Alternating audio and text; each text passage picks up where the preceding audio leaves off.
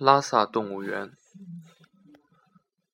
拉萨的动物园可能会是此生我去过的最 悲凉的动物园。这里最广袤的土地、最专注的观众和最孤独的动物。所有的动物里最珍贵的应该是两三只黑色的熊，被关在地嵌式的牢笼里，在很刺眼的阳光下和密密麻麻的蓝山之后，只看得到黑色的一团。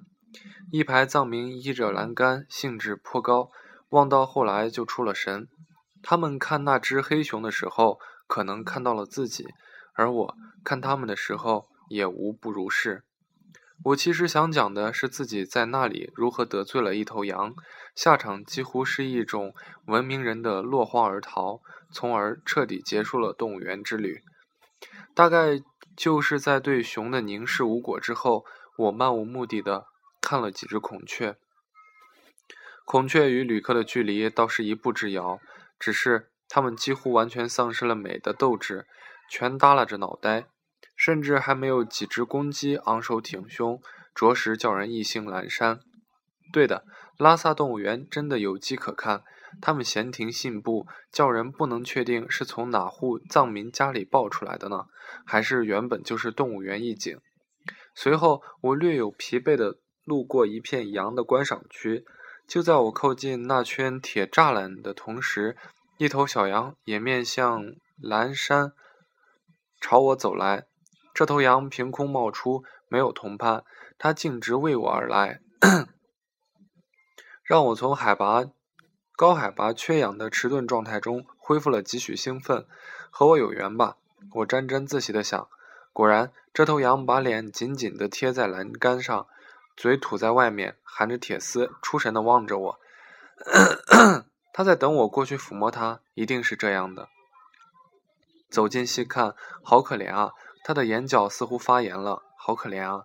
他瘦骨嶙峋，并且浑身都不干净，好可怜啊！他需要关爱，好可怜啊！我得给他一点爱与温暖呢。几乎是一瞬间的事情。作为人类，我的爱心泛滥了。接下接下来的事情顺理成章，也可以想象。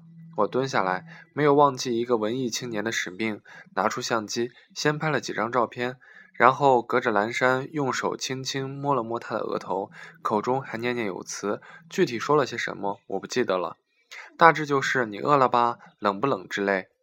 之后有那么几秒钟，时间好像停止了，这头羊凝固了，一动不动。第二次。当我伸手准备抚摸它的时候，完发生了完全出乎我意料，至今仍然刻骨铭心的一幕。这头羊毫无征兆地暴怒了，它激烈地摇动脑袋，头上的角差点戳中我的手。别怕，我试图安慰它，但语音未落，已经本能地收回了手，并且迅速地后退了一步。这头羊开始用头撞击栏杆，更恨不得折断羊角。两条前蹄还不停地刨地，呼哧呼哧喘着粗气，那种近乎自虐似的撒野，像个不可理喻的失心疯病人，同时又像个乖异的孤儿。一股深深的夹杂着痛苦与绝望的愤怒扑面而来，震得我呆若木鸡，完全不知所措。不停的撞击，几秒一击，一击十几秒，我几乎是被动的。等着他无法自拔的自虐节奏逐渐缓慢下来，无法估计过去了很多久，可能很短，只有几分钟，但又沉郁而漫长，仿佛过了半辈子。他终于停下来，再次凝固成一座雕塑，一动不动。一滴浑浊的眼泪从他因发炎而溃烂的眼角，顺着沾满灰尘、脏兮兮的脸颊一滑而过。很快就被风吹干了，一定是累了吧？我想，兴许是积累几天的高原反应发作。未来得及细想，有一道电流从心顶飞，心顶头顶飞，心飞流直下，穿过肚肠，把我劈开了，好疼，心脏疼。我是中了巫术了吗？刚一瞬间，我的魂魄像是径直飞入了那头羊的身体里。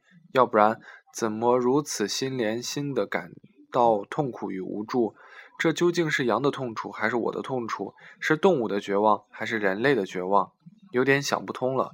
突然，假如这样的无人之境是漫无边际的，我为什么要唐突出现，自以为是的，一厢情愿的，满口仁义的，用一种短暂的，仅仅是为了自己满足式的温柔去打破原本的平静呢？这头羊嘴里仍然咬着铁丝，而铁丝无动于衷。此时此彼时彼刻的我，更是举步维艰。在片刻心心相印的痛楚之后，一道无形而巨大的屏障又永远的阻隔了我们。谁能明白谁呢？谁又能解救谁呢？生命无非是苦，我懂，可是我怕。对不起，我向那头羊道歉。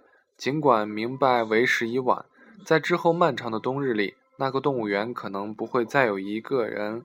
来到这一片，这个拉萨被遗忘的角落，甚至不如外面任何一条名无名的山路，都曾体知过朝圣者虔诚的跪拜。